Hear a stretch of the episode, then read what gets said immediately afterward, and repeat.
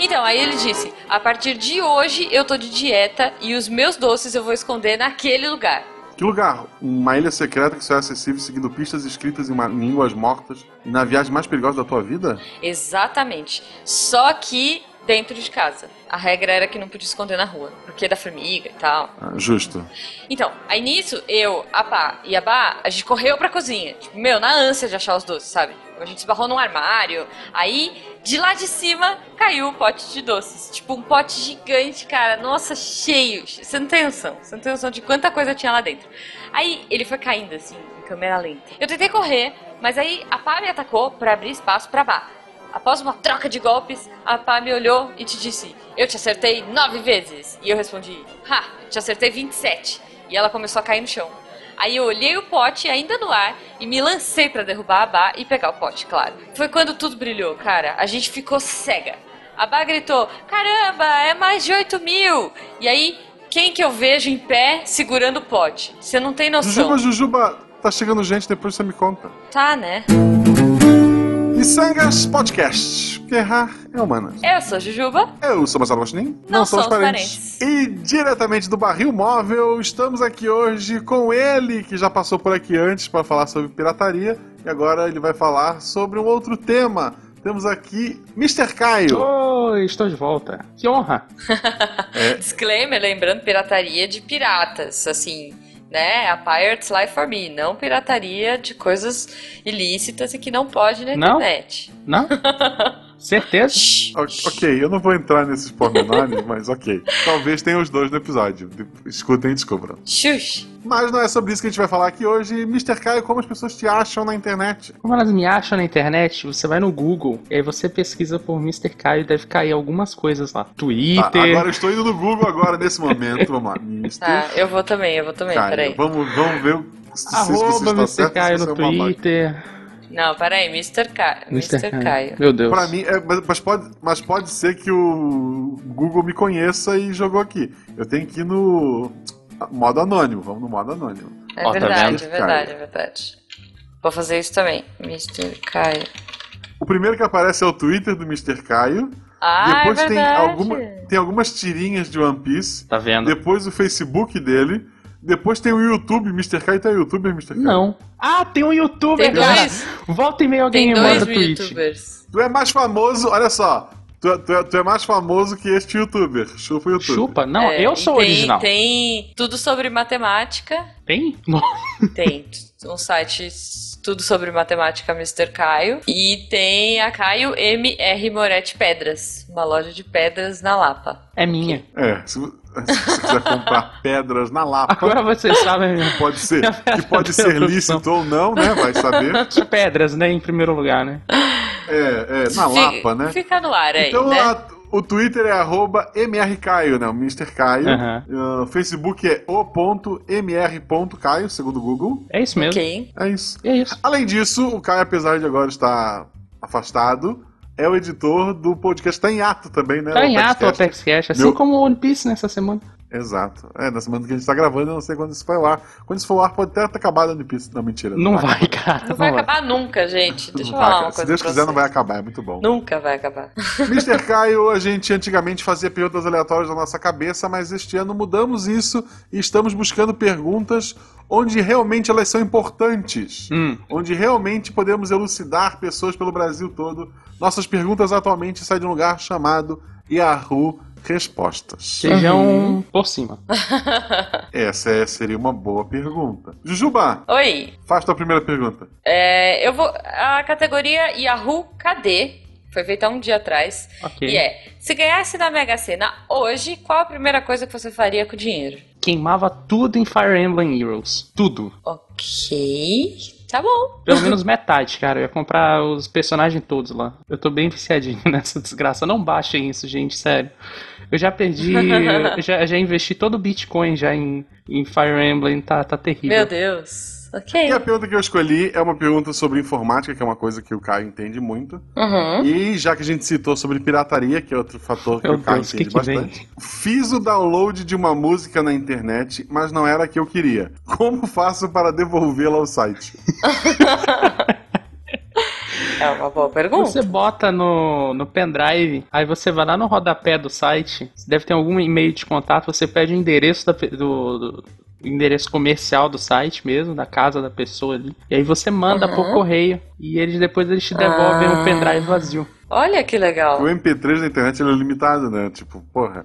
Baixei aqui a música da Anitta, não quero, mas eu sei que outras pessoas querem. Né? Exatamente. Né? É, você tem que. Então, senão a cota acaba. Então, Exato. pois é. é tem um limite, né? É. O futuro da internet é o aluguel de MP3. Ó, tá vendo? Tem fazer uns, uns postos de distribuição pelas cidades de motoboy que ele vem buscar depois o pendrive. Dá pra fazer um esquema legal. É uma boa. A gente. É. Ou, ou você pode criar o MP3 Flix, né, Guacha? Que aí é tudo streaming. Tipo, você não precisa levar por motoboy. Não sei, pensei Mas... numa coisa meio inovadora aqui. É, tipo, a gente podia chamar de Spotify? É, é eu pensei em MP3 Flix. mas tudo bem. Pode ser Deezer também, né? Pode ser Deezer. Deezer é, é legal, tem podcast. Eu uso. Deezer tem, tem miçanga, gente, eu acho. Tem. Eu, eu acho. com certeza. É, antigamente a gente se preocupava em ver se tava tudo saindo direitinho lá, hoje eu não olho mais. Mas é. deve estar e me avisem daí. mas é sobre o Deezer que a gente vai falar hoje, Jujuba? Não, é outra coisa, mas antes a gente vai ver o que ficou preso no apanhador de sonhos e já volta.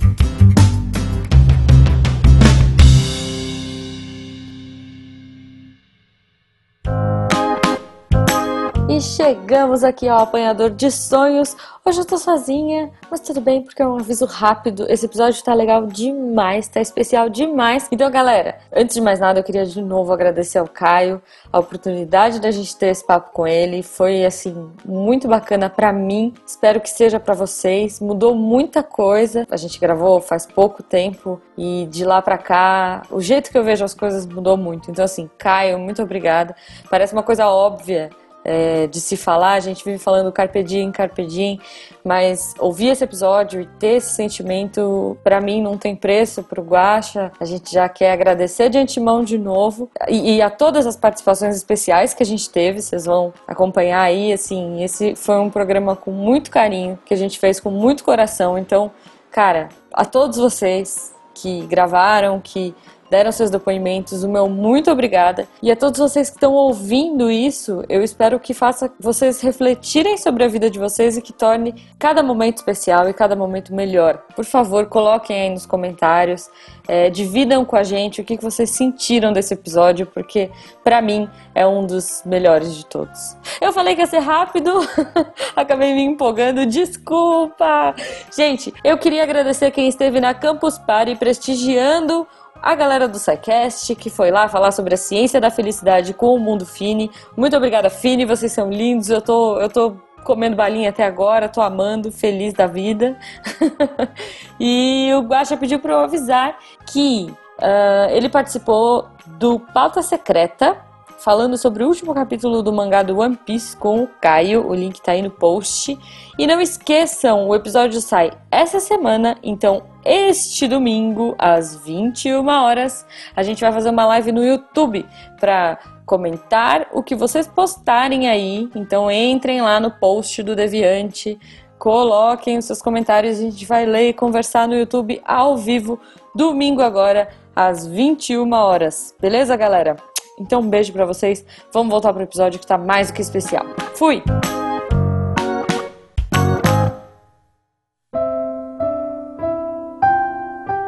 Oi, pessoas. Quem está falando é Paula Marques. Eu sou enfermeira, moro em Brasília há cinco anos e o pessoal do Missangas me chamou para contar uma historinha que aconteceu comigo há mais ou menos quatro anos atrás, no meu aniversário de casamento. Eu trabalhava viajando visitando pacientes por um laboratório farmacêutico. E nessa, e nessa viagem específica, eu sofri um acidente de carro, que eu capotei com o carro.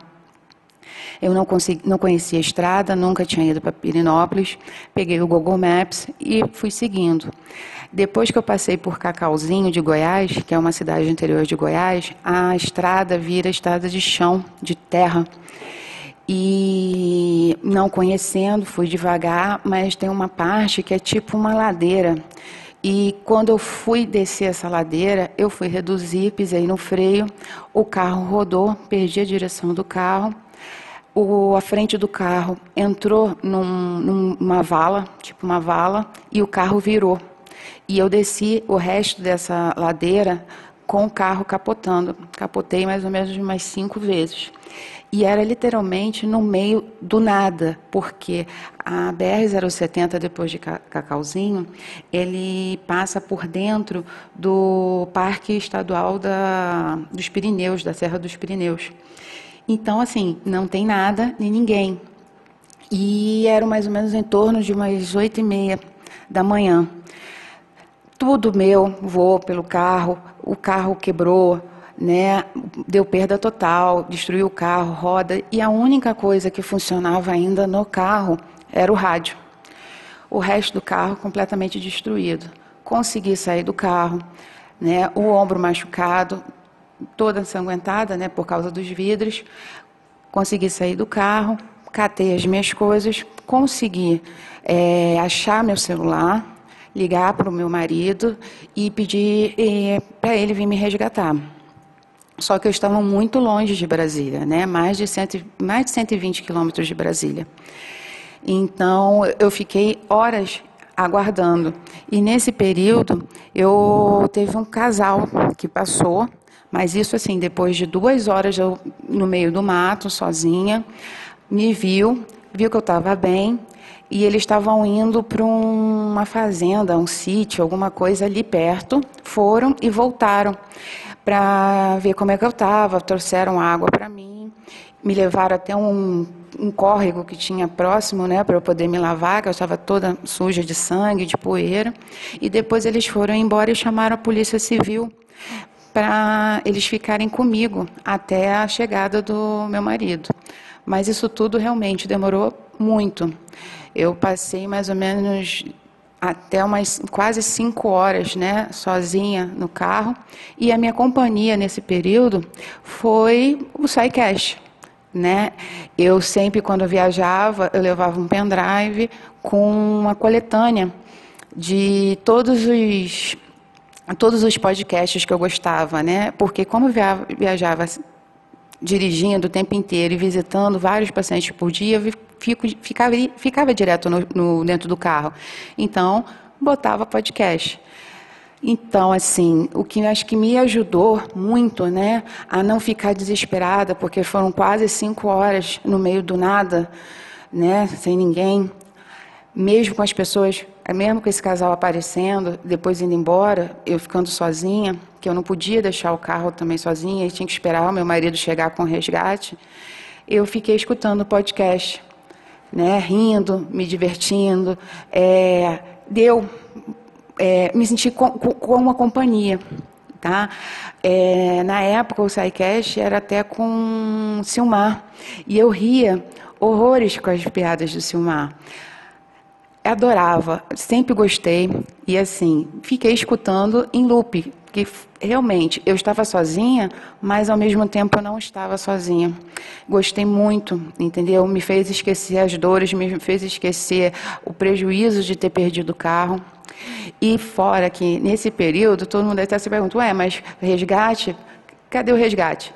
Eu liguei para o SAMU. Infelizmente, o SAMU disse que não podia ir porque aonde eu estava era muito ermo, ermo e eu não tinha como chegar.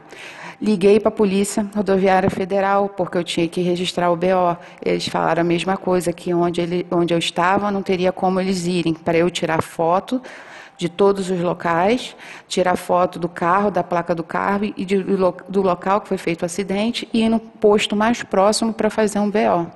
Então, assim, além de ter ficado sozinha, além de ter me machucado, além do carro estar tá todo arrebentado, um calor horrendo, eu ainda tive que sair, tirar foto de tudo, como se nada tivesse acontecido.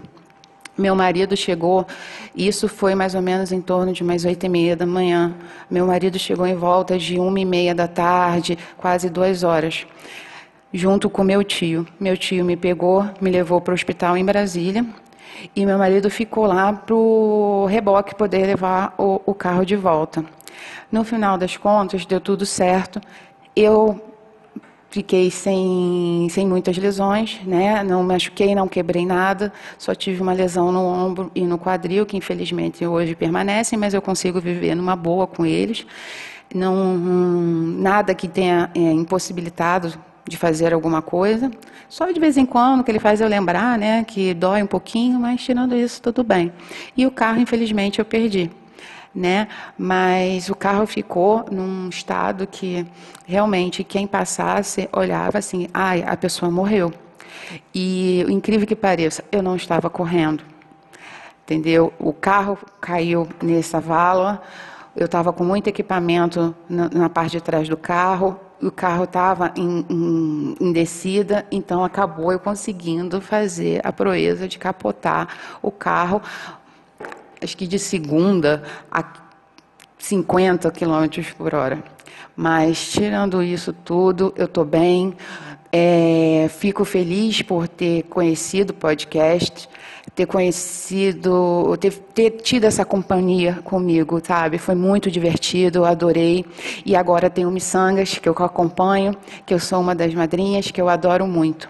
É, gostei de dividir com vocês, tá? Essa, esse meu probleminha, mas que graças a Deus foi resolvido. Hoje eu rio muito disso, mas na hora, se não fosse pela ajuda de vocês que ficam falando, conversando, contando piadas, eu acho que eu a parte psicológica minha hoje seria pior.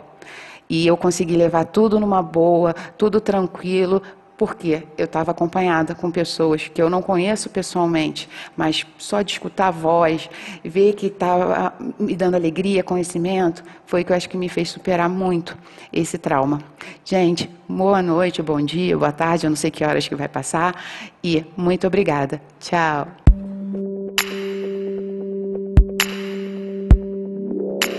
Voltando agora para falar com o nosso querido convidado, Mr. Caio, temos dois assuntos que queremos tratar com ele. Uhum. Hum. Bitcoins, não. Fire Bitcoins, Emblem, não. não. o nosso querido Caio, ano passado, para quem o acompanha no Twitter, teve um pequeno aperto, né? Aí podemos chamar de aperto? Olha, acho que sim, cara. Acho que foi, foi tenso. E precisou mudar de cidade, pelo menos para fazer um tratamento, e foi num SARA. Esse SARA tem pelo Brasil todo? Ou é só uh, lá? Tem sim, tem unidade do SARA em. Tem Belém, tem o Rio de Janeiro. Eu não sei se tem São Paulo, acho que São Paulo não tem. Tem mais alguns outros lugares aí. É porque eu acabei me focando nos que eu podia ir, né? É, uhum. Mas a sede dele, o início dele é em, tu em tá. No, tu tá em Palmas, né? Sim, eu sou de Palmas. Tô em Palmas. Tá em Palma. Tá, pra quem não conhece, gente, o que é o Sara? É, não, primeiro, a primeira vez que o Caio tweetou assim, estou indo no não sei o que, Sara, eu pensei, cara, o nome da Good Form é Sara. Não, não, não, não. não, a Fernanda, a Fernanda... Mas depois eu, depois, Fernanda não é a Depois eu entendi. Ok. Podia ser pior, né? Que babaca tá indo trair a Fernanda. Não, tá vendo? Pô, e, e postando ainda, né? Postando ainda, né? Contando pra todo mundo.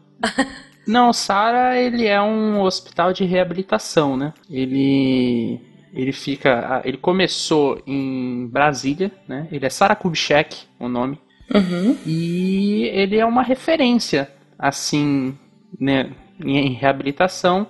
E assim, o que eu posso falar é que ali é primeiro mundo. É um negócio impressionante. É o dinheiro público. É o Brasil que funciona. É o Brasil que funciona, cara. É o dinheiro público que tu olha certo. e tu fala assim: por que, que os outros hospitais não são assim?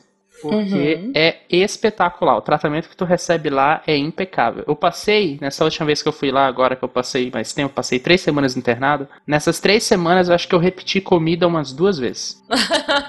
Todo. Olha aí. A comida é boa. A comida é boa, cara. É excelente. É Restaurante 5 estrelas. Já é metade do, da cura é comida boa. É. As comi de tudo, cara. De comida árabe a comida portuguesa, tudo lá. É impressionante. Caramba. Tá. Assim, não sei se tu quer comentar ou não, é. mas o que que tu tem? Então, eu. Pra ter ido lá. Eu fui diagnosticado é, eu estava caçando esse diagnóstico há muito tempo, só que Palmas é meio complicado. E em Palmas eu acabei tendo muito diagnóstico errado, muito indicativo errado, e eu acabei piorando muito por conta disso. Mas eu cheguei no SAR, eles me diagnosticaram em uma consulta, tipo 15 minutos, eles me diagnosticaram com distrofia muscular, que é basicamente um gene tá errado, não se sabe ainda qual, porque tem vários subtipos, e uhum. ele causa assim que o meu meu músculo quando ele se quebra ali, em vez dele voltar mais forte, né, ele não se regenera ou se regenera com não não no estado que estava antes, um pouquinho pior. E aí uhum. a tendência é que isso continue, né, que piore. e que meu músculo vai ficando mais fraco, mais fraco, coisa assim. O meu tipo, é, eu não sei ainda o subtipo, mas eu sei que eu sou de cinturas, o que significa que ele atinge ombro e pernas. Certo. E é isso aí. Por enquanto é o que eu tenho de informação. Também tô caçando o meu subtipo para saber o que, que mais que eu posso ter, né? E aí, nesse caso, você vai é, continuar com fisioterapia e tratamentos pra. É, eu não sei se você sente muita dor, como é que funciona. Uhum. Não. Assim, que bom que Ah, no meu que caso eu ótimo. não tenho dores, né? Eu tenho muita fadiga, então, por exemplo, eu não posso fazer muito esforço, eu não faço quase nenhum esforço, na verdade. Até Uhum. porque não é recomendado, eu não posso machucar meu músculo, né? Sim. E uma coisa que eu noto, por exemplo, é que se eu dormir mal à noite, eu acordo 100% quebrado, porque parece que meu faz um combo, sabe? Noite mal dormida com músculo fraco, e aí eu acordo assim, sem energia nenhuma. Uhum. E é esse tipo de coisa que me bate, mas é tipo fraqueza muscular, é, é, sei lá, cansaço, muito cansaço, mas dor mesmo nenhuma. Ah, que bom. É, que bom, né?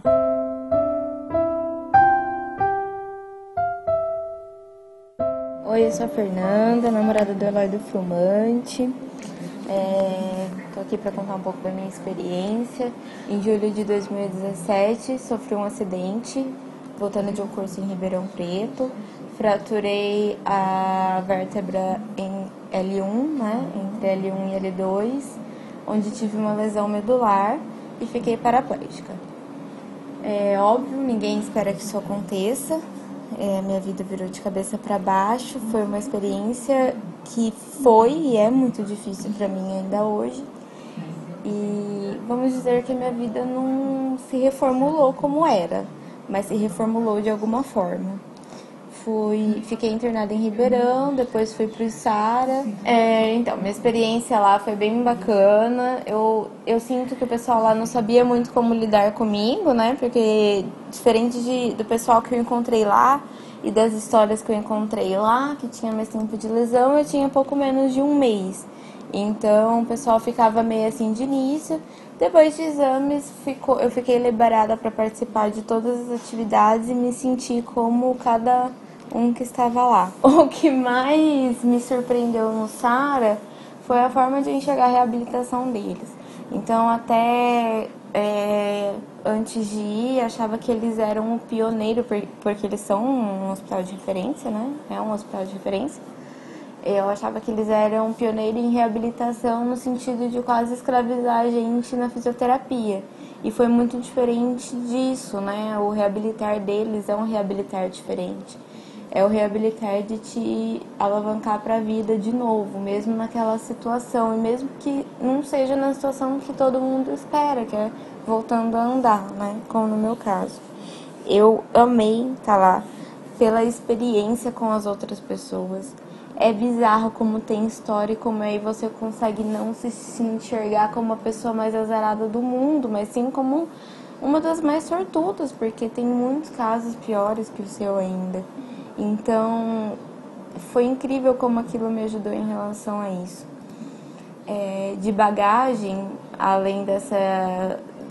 De, de enxergar a vida de um jeito diferente, de voltar grata apesar da situação, eu trouxe coisas e pensamentos que eu levo até hoje. Eu tive muitos nãos, eu tenho muitos nãos ainda, né? Eu fui diagnosticada inicialmente com uma lesão completa, onde eu não voltaria a andar, não voltaria a ter movimento nenhum. É, eu ainda não ando, não sei se isso vai acontecer um dia, mas diante de todos esses nãos, muito, muitas coisas boas já estão acontecendo. Hoje eu tenho algumas contrações, hoje eu tenho alguns movimentos. A gente brinca aqui em casa que eu sou o neném da casa. que eu tenho quase sete meses de lesão e eu engatinho.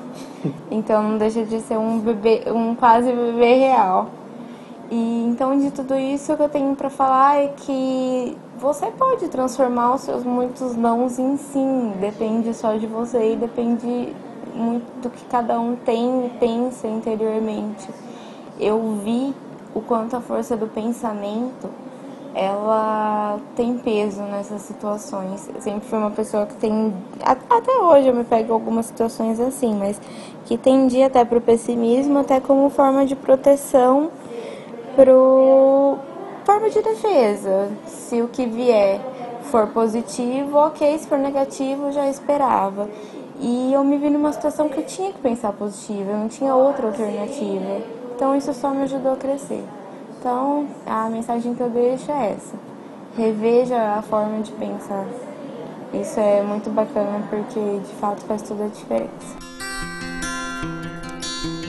Uma coisa que normalmente atinge das distrofias é a, os órgãos, né? Tipo, pode ser o diafragma, que também é um músculo, ou o coração, que é um tipo de músculo, ou o pulmão, né, acaba sendo afetado por conta do diafragma. Só que no meu caso, tá tudo inteiro ainda, então tranquilo, né? Que bom. Nossa. Uhum. É, além de, desse problema, eles diagnosticaram que tu é otaku, tem cura isso ou não? Cara, isso daí é tenso, né? Que otaku nem a gente. Não, mentira. Mas é que... Mas, é, eu fiquei... Pior que eu fiquei conhecido com algumas coisas lá, cara, porque é, a gente acaba tendo contato com outros pacientes, né, e com, com tem muitos professores lá que não só não tem só médico lá. Tu recebe uhum. aula de muita coisa para tentar te guiar para a vida, porque como é um hospital de reabilitação, ele não tá lá só para te dar diagnóstico e não tá lá só para te é, sei lá, fazer um exame. Eles estão lá para te ensinar a tocar a tua vida e sair dali bem. Então tu tem aula com professores desde, sei lá, bocha até arte digital, até cozinha, tu tem tudo Olha lá dentro. Só. Que legal. E uma das professoras lá de arte digital, ela, ela começou a, a aprender com, com o estilo dela inicial era de anime.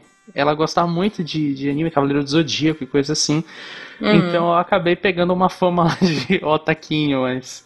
é, isso não me. Graças a Deus não me, não me tiraram do tratamento por conta disso. Pô, mas Sim. isso é muito legal. Mas não tem né? preconceito. É, é, não tem preconceito com é, isso, é bem legal. Bom. Comentou no Twitter que tinha algumas histórias, algumas coisas que tu viu lá que tu queria compartilhar, por favor. Ah, cara, é que assim, é, o, o Sara, ele, ele te ensina muita coisa fora do, do que tu espera, né? Eu cheguei lá esperando um diagnóstico. Eu esperei chegando.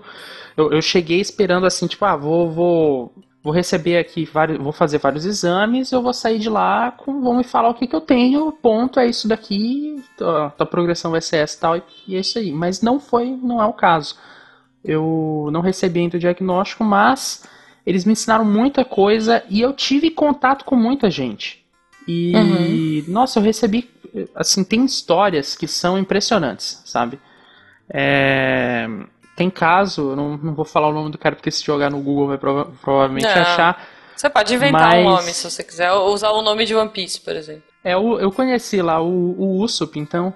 Eu, Usopp? O Usopp teve um, um, caso interessante que eu tava na ala, eu fiquei. A, a, o, o hospital é separado por alas, né? E cada ala é responsável por alguma coisa. Tem a reabilitação neurológica, que é o que eu fiquei. Tem a reabilitação de pessoas que estão é, passando por câncer, né? Então tem a ala de crianças também, por coisa assim. E na ala neurológica, é, gente, eu conheci muita gente que teve AVC, né? Claro, é o que mais tinha lá. Inclusive, a gente controla em sua pressão alta e seu diabetes, por favor. Né? A gente acha que nunca, a gente nunca acha que vai atingir a gente, mas quando tu passa três semanas lá dentro, tu percebe que atinge, cara. e que é, não, a doença não escolhe, sabe? E eu conheci caso lá, por exemplo, de um cara muito gente fina que tá tendo uma recuperação maravilhosa, mas que ele tava em balada e quando ele saiu da balada ele foi espancado, cara, sem nenhum motivo, sabe? Nossa. E acabou tendo a pressão intracraniana subiu, né? E aí para quem já teve algum caso parecido ou conhece alguma coisa disso, é, acaba que tem que remover parte do osso, né, para poder abrir espaço para o cérebro expandir ali dentro uhum. e não, não ter um problema, né? Então ele foi lá fazer uma cirurgia de para colocar uma prótese no local, mas é, é uma história assim interessante porque ele ele conversou muito comigo, que ele é uma pessoa muito gente fina e muito interessado assim, que ele ficou tipo questionando comigo, cara, como é que tu aguenta? Como é que tu passou por isso de receber um diagnóstico desse? Como é que tu tocou tua vida? Era o interesse dele era esse. e ele, eu achava interessante porque eu, ele tinha essa dificuldade de entender o meu caso, mas eu, por exemplo, eu, no caso dele, eu teria muito medo, sabe? Sair uhum. na rua, de, de lidar com outras pessoas, porque afinal de contas, olha o que, que a humanidade fez para mim, né? Sim. Olha o que, que o ser humano fez para mim, então o que, que ele é capaz de fazer. E ele, ele se mostrou muito positivo também, assim, muito disposto a evoluir. E quando tu passa tanto tempo no hospital assim de reabilitação e tu vê tanto caso e tu vê tanta gente se esforçando para sair de onde tá, cara, é algo que Isso é muito legal, né, cara? Assim, bom, legal no sentido, não porque as pessoas estão lá, mas é, é, uma lição de vida pra gente. É, eu, né, há pouco tempo eu tive uma tia com câncer e ela estava no hospital. E uhum. no mesmo quarto que ela ficou é, internada, tinha uma menina que tinha tentado suicídio. Uhum. E aí elas trocaram muita ideia, sabe? Porque minha tia falava pra ela: caramba, olha só, eu tenho 53 anos e eu tô aqui lutando pela vida e você tem 18, sabe? Então, tipo, essas vivências, essas coisas. E, uhum. tipo, olha, o seu namorado terminar com você, porque no, o caso foi esse. A menina achou que estava grávida, o namorado terminou com ela, e ela tentou suicídio, e no fim ela nem estava grávida. Mas uhum. ela falou: olha só, né, a vida tá aí, a gente tem que lutar. E essas vivências são muito legais no sentido de você te, te toca, né? Te muda, cara. Sim. Imagina, se eu fui, se eu que fui visitar e conheci essa guria sabe, torço muito por ela até hoje, para que ela tenha saído dessa, dessa depressão e tudo mais. É, imagina quem vive isso, né? Como você é. viveu é. tanto tempo. É interessante porque, assim, é, a gente sempre tem uma ideia de que os nossos problemas são os maiores. É uhum. natural da gente. Todo mundo ju jura que seus problemas são, o, assim, inigualáveis. Ninguém consegue ter um problema tão grande quanto o seu. Só que quando tu, tu convive com tanta pessoa, tu percebe que tá todo mundo enfrentando sua própria batalha, sabe? Uhum. E tá todo mundo no seu limite ali também. Tá todo mundo se esforçando com, da forma que consegue, sabe? E o Sara, para quem não sabe, ele é ele é um centro que faz atendimento todo pelo SUS. Então tu encontra gente de todos, todos os lugares do país com todas as condições é, financeiras e tu conhece muitas realidades. Tu conhece todas as realidades do país ali. Porque eu conversei com gente que era de Curitiba, com gente que era de Brasília mesmo, com gente que era é, lá do Ceará, lá de São Paulo. Eu uhum. conheci muita gente. E, e tu vê que são são realidades que cada um apresenta a sua dificuldade e eles estão lutando para superar isso. Cara, é uma, é uma, uma força que tu ganha muito interessante. Tem um, uma aula lá em especial que eu não dava nada para ela. Antes de eu ir, eu olhei, assim, no começo da semana eles te entregam tua agenda. É. E essa agenda é uma, uma gradezinha que tem da segunda-feira, às 8 da manhã, até sexta-feira, às 6 da tarde, tá tudo lá bonitinho, o que é que tu vai fazer, onde é que tu tem que estar. Tá, porque é um prédio uhum. bem grande. Então eles botam lá, vocês têm que estar tá em tal sala, tal hora, para fazer tal coisa. E é tudo bem cronometrado, por assim dizer. Uhum. É interessante que quando eu vi lá aula de dança, eu pensei, poxa, o que, que eu vou ter numa aula de dança, né, cara? Eu tô num, estou numa cadeira de rodas, o que, que eu vou fazer numa aula de dança? Vou uhum. lá só ouvir música, o que, que eu vou fazer? E quando eu cheguei lá, é interessante porque é, sai totalmente o clima de hospital, porque a professora é uma professora, não é uma médica que dá aula, uhum. e ela bota logo um fala mansa ali, um Wesley safadão pra tocar. Massa. E é interessante porque ela puxa, ela vai logo nos caras que estão mais fechados, sabe? Nos uhum, que tem mais, mais timidez também, né? Mais descrente, mais tímido, ela vai lá e puxa. Então não preciso nem dizer que eu fui o primeiro a dançar nessa aula, né? Vai, ela olhou pra minha cara, me puxou.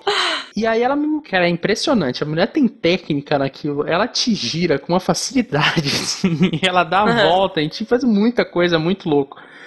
E, e, é interessante porque aí liga uma, uma dessas histórias que eu queria comentar. Que é, eu sempre quis.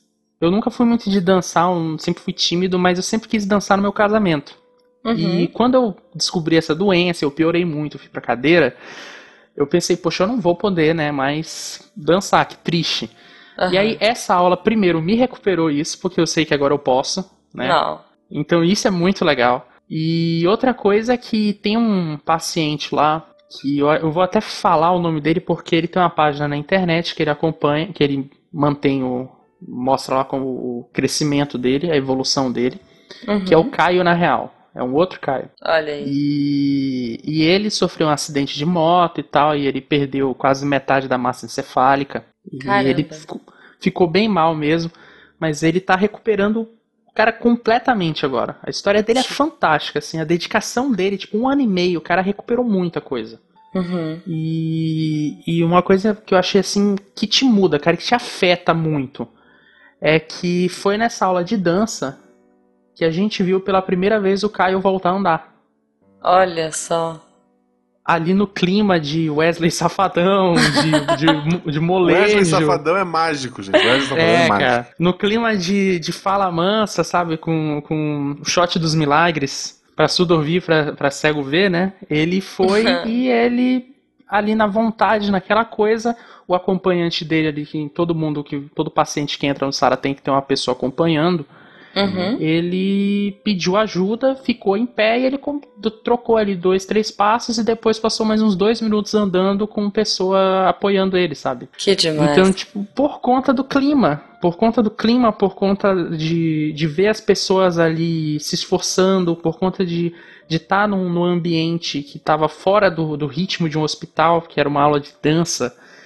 E, nossa, foi muito emocionante, cara. E todo mundo começou a chorar na hora, claro, porque é, a gente viu ele chegando no hospital e ele estando bem mal e, e ele precisando daquilo, né? E ele se esforçando para sair daquela. Uhum. E em pouco tempo ele tava, ele melhorou assim a ponto dele falar não, eu quero tentar e ele ficou em pé e começou a andar, né? Ele tá voltando a andar agora. E esse tipo de coisa te afeta, cara. É, te muda completamente. Imagino, cara. É, duas coisas assim que me fascinam, né? É, primeiro, o corpo humano. Como a uhum. gente tem a capacidade, cara, de se recuperar de umas coisas absurdas, assim, né? Tipo, no caso dele, Sim. pô, metade da massa cefálica e o cara tá é, funcional, mais do que funcional, é, uhum. se recuperando quase perfeitamente. E outra coisa que eu sou fascinada, assim, de verdade, é. E principalmente é uma coisa que o brasileiro tem muito, cara, que é essa empatia. Quer dizer, a maioria tem, né? Alguns nem uhum. tanto, mas. É, a, maioria, assim, a maioria tem, a gente costuma achar que a, a maioria não tem. Mas é porque os babacas se destacam. É, a maioria tem. É. O, o, problema o babaca é que faz galera... barulho. Exato, o babaca faz barulho. Exato. Mas, cara, o brasileiro, a gente é a gente abraça muito as coisas, a gente é muito, né, solidário, e, e isso eu acho demais, cara. A gente. É, eu, eu, nem conheço o cara e eu já tô emocionada, tô quase chorando aqui, sabe? Tipo, felizona por ele, de, demais. É, e isso são coisas que acontecem todos os dias, com certeza, no Sara, né? Deve é, ser uma coisa muito cara... gratificante, assim.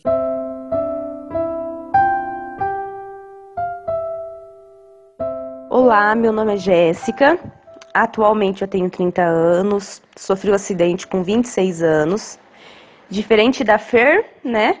É, eu já tenho um tempinho aí que eu sofri um acidente, fiquei numa cadeira de rodas. É, o meu acidente foi em 2013, na saída do trabalho. E eu tive um acidente automobilístico que ocasionou uma paraplegia, uma lesão é, de nível T10, né, da cintura para baixo, que me ocasionou a paraplegia, uma lesão medular.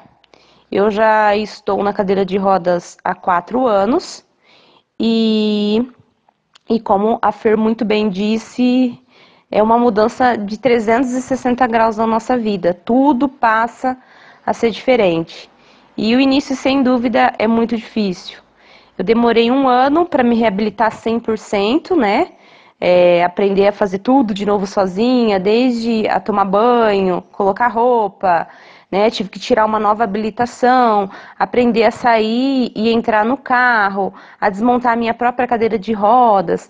Então eu demorei assim um ano para conseguir uma independência 100%, onde ali eu poderia me sentir novamente livre, né?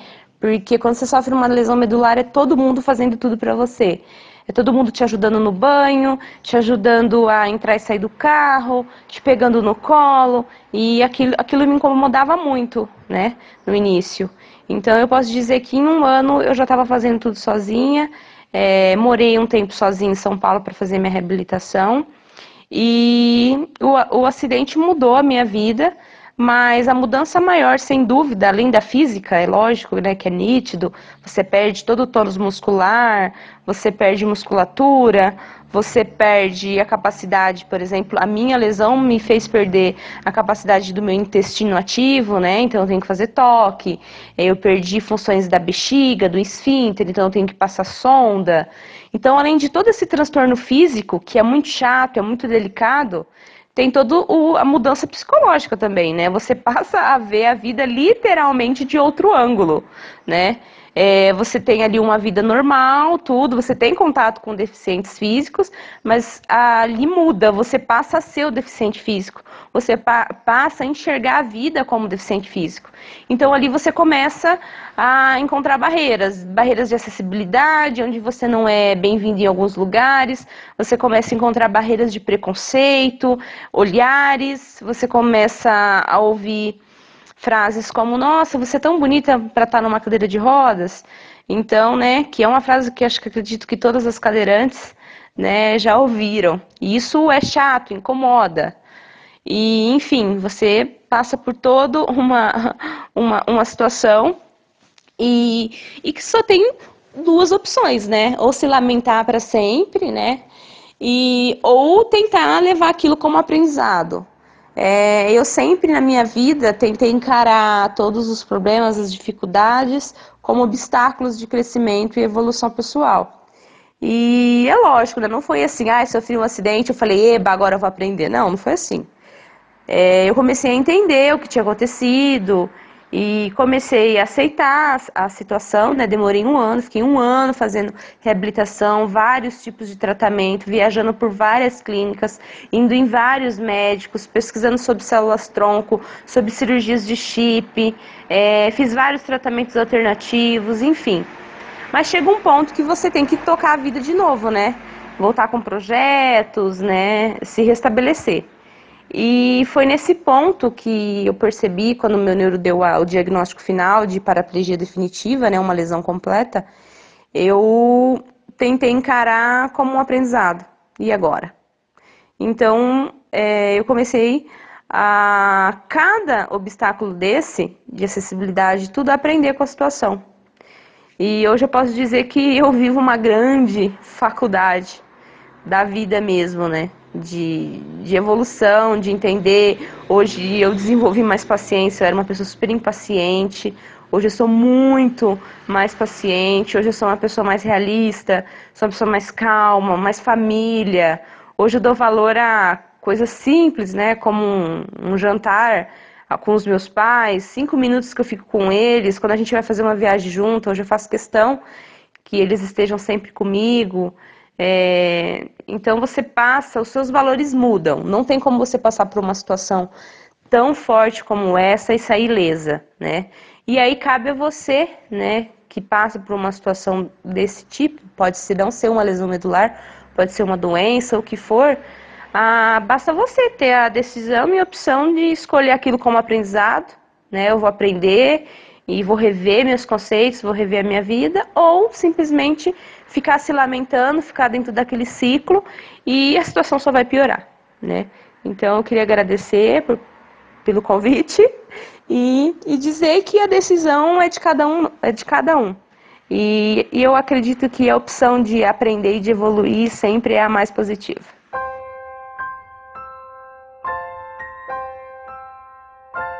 E uma coisa que eu acho que vale a pena comentar é que assim é, é o Sara a, a, política deles é te preparar para sair dali. Eles não uhum. querem que tu fique ali. Eles querem que tu, que tu saia o melhor possível. Com certeza. E, então, exatamente por ser uma, um, um, hospital de reabilitação. E uma coisa que eu aprendi lá, que eu acho que é importantíssimo a gente falar aqui, é que o que eu noto é que muitas vezes, é quando a pessoa é cadeirante ou passou por um AVC ou coisa assim, o resto da, do, do, das pessoas, assim, da, da humanidade trata ela como se ela fosse diferente.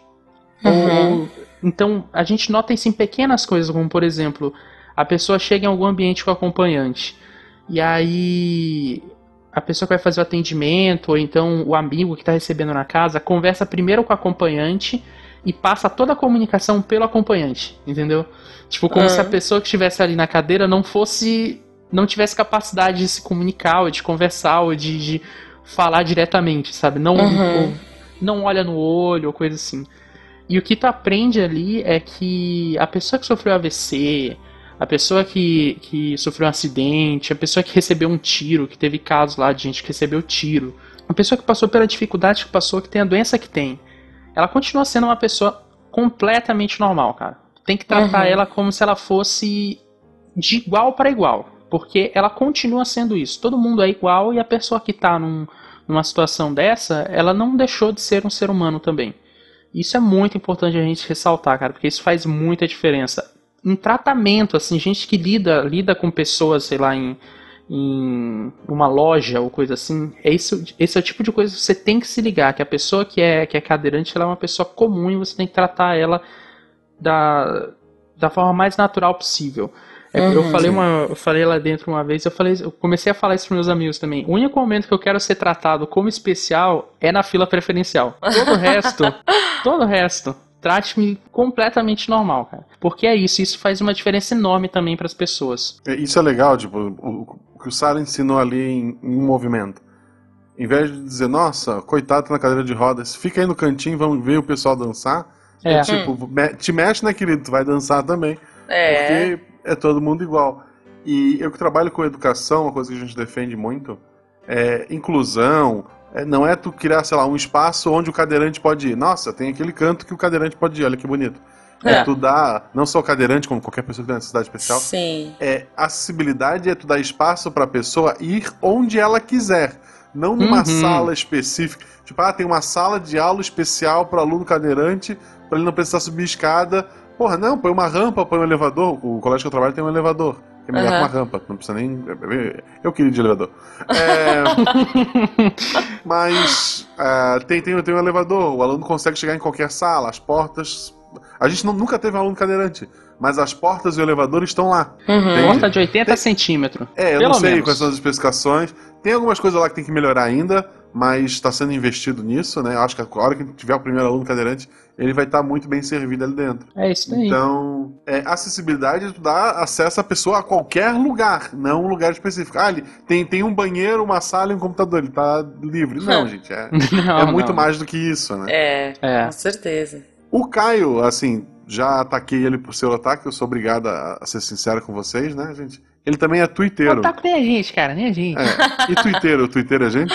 Twitteiro é, pelo amor de Deus. né? Ok. Aí é mais gente do que todo mundo. Olha aí. O, o quanto, assim, tu teve todo esse apoio no Sara, da família, etc., dos Aham. amigos. O quanto o Twitter também te ajudou?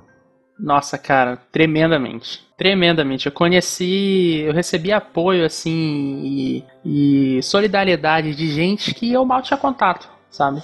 O Uhum. Twitter é interessante porque tu acaba convivendo com muita gente, acaba passando muitas, muitas arrobas pela tua TL, né? Pela tua timeline ou coisa assim. E tu acaba conversando aqui e ali, trocando informação aqui e ali, mas tu nunca enxerga muito contato.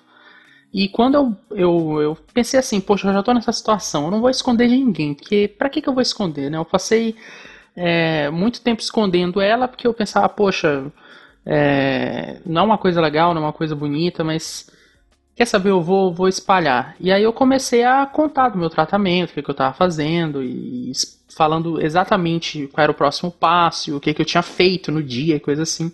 E o feedback que eu recebi é impressionante, cara.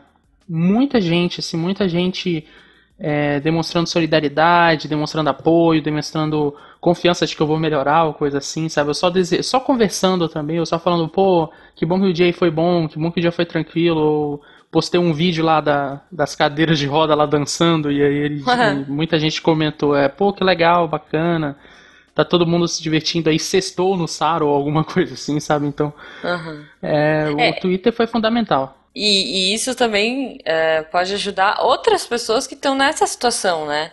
Às vezes a pessoa, ela se esconde atrás de uma arroba ou de um perfil, enfim, no Facebook. A gente fala mais do Twitter porque é a rede social, a gente brinca aqui que é a melhor Que é a rede, mas melhor. é, é a rede, é, é a melhor, mas é a rede que a gente usa mais, né? Mas assim, Aham. é, independente da rede social que você use, é, tem, tem muita gente que se esconde ali nas arrobas pra ficar vendo, mas não participa, não se expõe, é, não nesse, não no sentido de, ah, vou expor minha vida pra todo mundo porque sim. Mas às vezes de colocar é, receios, de colocar, sabe, angústias ali, de compartilhar essas dores e dividir. Porque quando a gente compartilha, a gente divide, e quando a gente divide fica mais fácil. Eu acredito Sim. muito nisso, sabe? E apesar de todo mundo ficar, ai, porque rede social só tem mimimi, rede social só tem política, rede social só Não. tem briga. Gente, é Não, não, não. impressionante o que você recebe de carinho, o que você recebe. A gente, né, Guaxa, passou por uma situação ano Sim. passado é, e a gente recebeu tanta coisa, sabe? Tanto carinho e que não, não, não tem como explicar. É como você falou, de lugares que a gente nem imagina, de pessoas que a gente nem imaginava que estavam ali acompanhando a nossa rotina. é, você recebe palavras que mudam tudo, mudam o seu dia, Exato. né? Tanto, tanto, tanto isso que, que a gente recebeu de mensagens positivas pra gente, mas eu, no final do ano passado, eu postei uma brincadeira lá, é, sei lá, me conte um segredo antes que o ano acabe. Metade, assim, são de pessoas que tentaram ou pensaram em tirar a vida. E Nossa. daí contando histórias do tipo assim, ah, não foi o Missangas, foi o Sequest. De Foi. o que me fez evitar ah, fazer uma bobagem foi pensar qual será o tema do próximo Psycast Uhum. e segurar Uhum. mais uma semana. Sabe, ah, se, se você que tá ouvindo, a gente comentou lá atrás, a Juba falou do, do suicídio, etc e tal, ou mesmo um problema é, como o Caio tá enfrentando agora, o que seja, não te fecha, sabe? Sim. É. O Twitter tá aí pra isso. É, se tu não tem amigo nenhum, a minha DM da Jujuba é aberta. Dá um oi pra a gente Exatamente, cara, exatamente. Porque, Estamos aqui é, a gente pra tá aqui vocês. pra conversar. É, é foda, assim, e, e já tentando. Só um pouquinho. Mas assim, é... eu me perdi completamente agora, mas. Voltando. Então, assim, pessoal. Twitter, seus amigos de verdade, de, os, de verdade, não, os de carne e osso, né? Os do Twitter também são de verdade.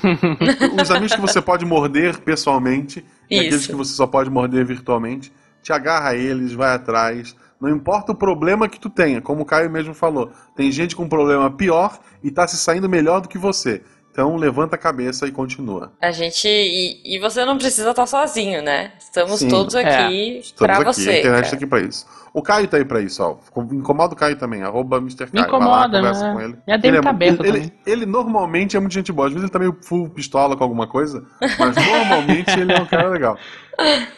Outra coisa que também acredito que tenha te ajudado, é, antes de perguntar diretamente, tu responder, já põe pra mim. Quando aconteceu aquilo do ano passado, a gente perdeu nossa amiga, né, a Jujuba, que era sócia aqui nós também do Missangas, a gente recebeu milhões de mensagens.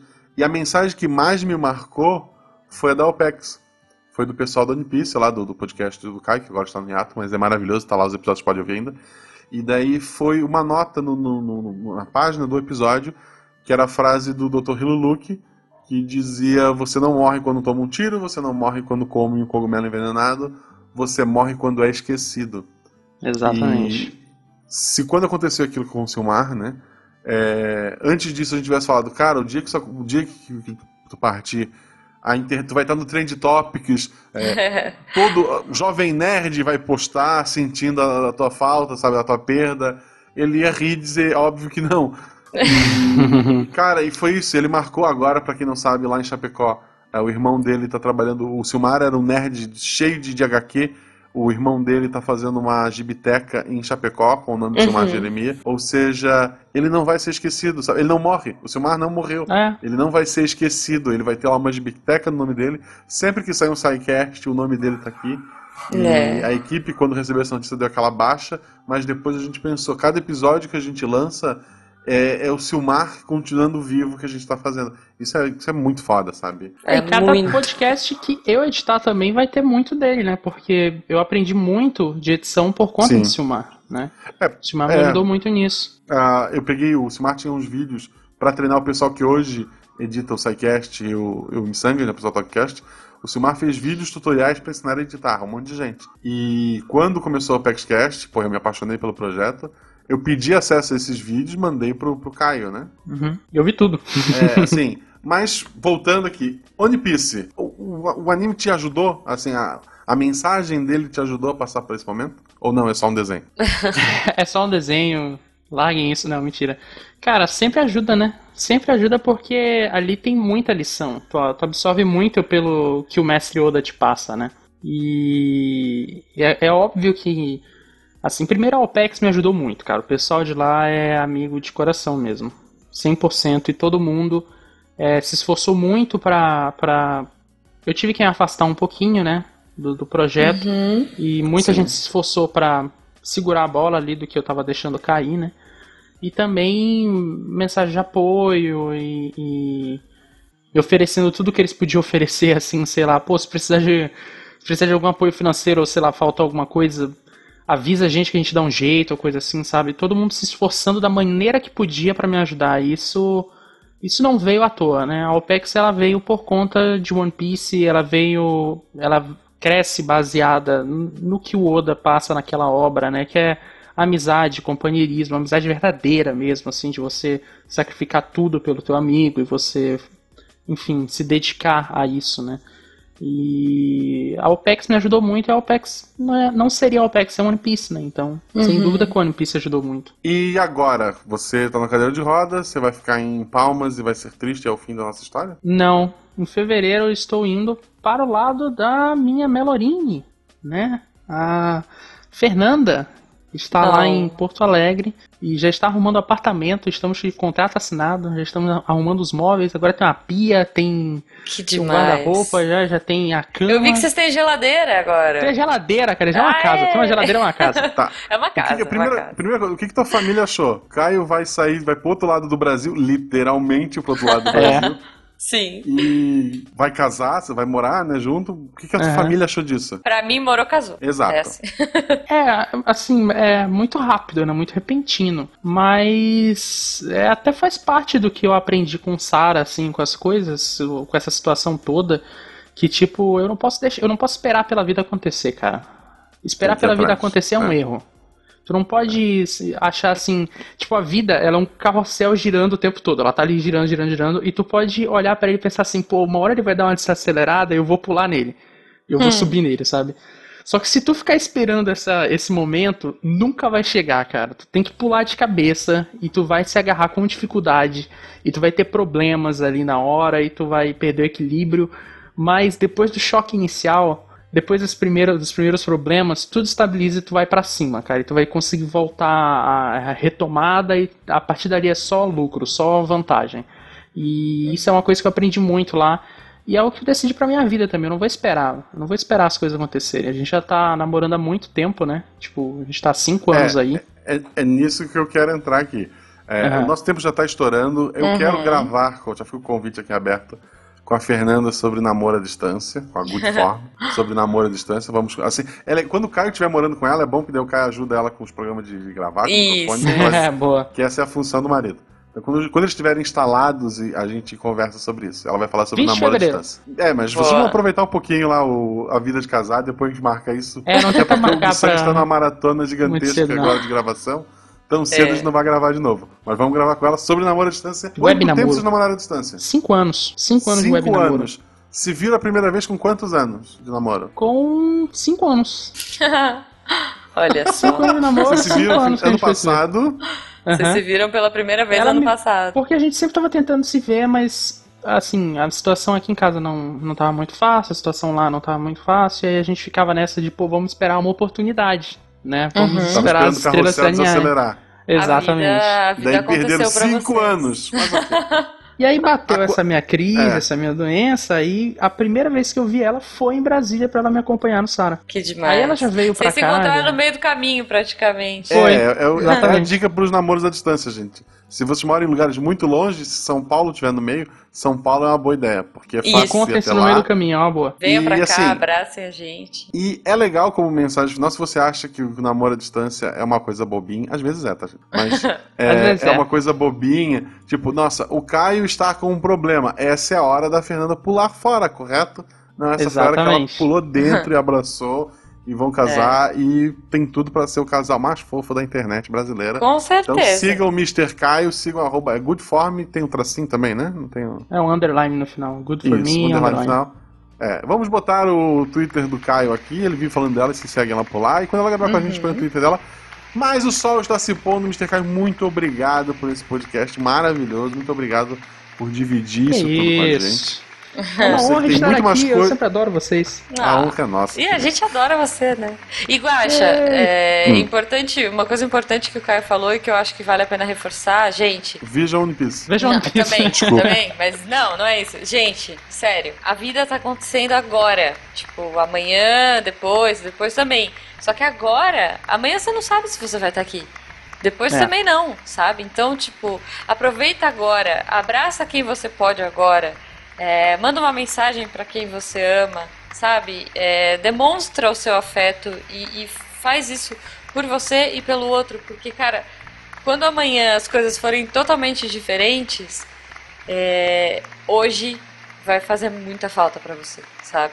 É. Então, não deixem É. pra amanhã. É, é o- é o que nos ensina a música Trem Bala e o filme Clique. Um beijo, Meu gente, Deus. muito obrigado. Siga a gente no Twitter, arroba Marcelo Guaxinim, arroba Jujubavi. A gente se vê semana que vem ou na outra, sei lá. Um beijão Beijo. e tchau. Falou!